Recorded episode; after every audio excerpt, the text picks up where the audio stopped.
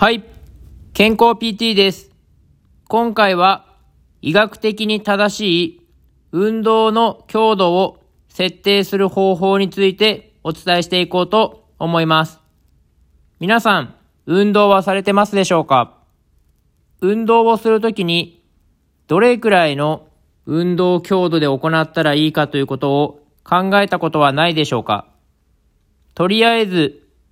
きつく感じるぐらいまで運動するという方もいれば、ものすごく追い込んで運動をする方もいると思います。また、かなり軽めに少し汗をかくぐらいの運動でやってる方もいると思いますが、これらは本当にその人にとっての最適な運動負荷であるかどうかというところは不透明な部分があるかと思います。今回お伝えする内容というのは、実際に病院などで患者さんの運動強度を設定する際にも使われている科学的な根拠があるものをお伝えしていこうと思います。その運動強度の設定方法として使われるのがカルボーネン法というものになります。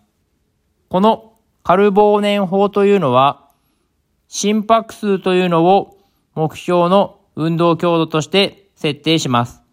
その設定の方法についても今からお伝えしていこうと思います。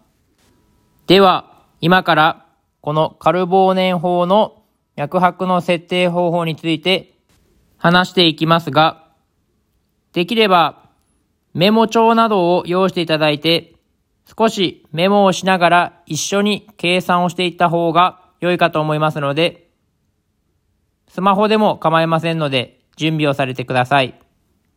では行きます。まず、220引く年齢をしてください。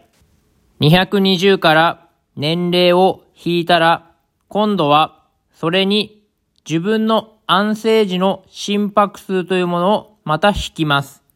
安静時の心拍数というのは、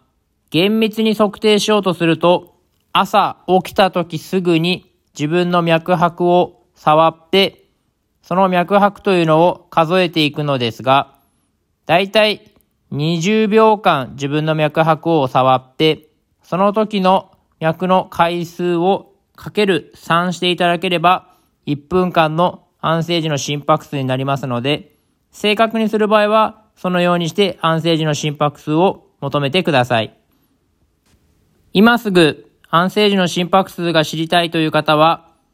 おおよその目安であれば、今何も運動した後とかではなく、安静にしているのであれば、今の自分の脈拍を触っていただいて、20秒間カウントして、その脈拍をかける3してください。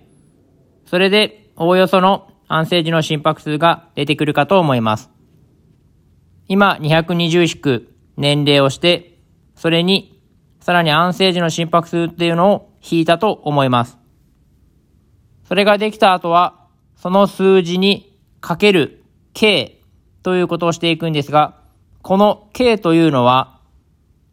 だいたい0.4から0.6をかけるのですが、若い方は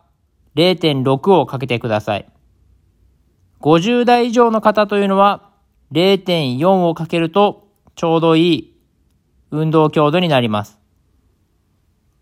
かける K をされましたでしょうか？かける K までされた方は最後にその数字にプラス安静時の心拍数を足してください。最初から簡単に説明すると220引く年齢をしてそれに安静時の心拍数を引きます。その数字にかける K、0.4もしくは0.6をして、最後に安静時の心拍数を足します。数字が出ましたでしょうか？この数字があなたの一番最適な科学的な根拠に基づいた運動の強度の目安となる心拍数になります。おおよそですが、110回から130回ぐらいになるかと思います。若い方は130回ぐらい。60代ぐらいの方は110回ぐらいがこの計算式で出てくるかと思います。このカルボーネン法で計算した脈拍を運動の強度の目安として行えば、心臓やその他の内臓にも負担をかけずに運動ができるというふうに言われていますので、今後運動する際は、この計算で求めた心拍数を目安に運動をしていただけたらと思います。もちろん、他にも内科的な疾患を持っていて、医師から運動の強度を設定されていたり、理学療法士からの運動の強度を個別に処方されている方は、その指示に従って運動をされてください。今回は科学的に正しい運動強度の設定方法についてお伝えしました。この方法で運動を行って、より安全でかつ効果的な運動をしていただけたらと思います。今回は以上です。ではまた。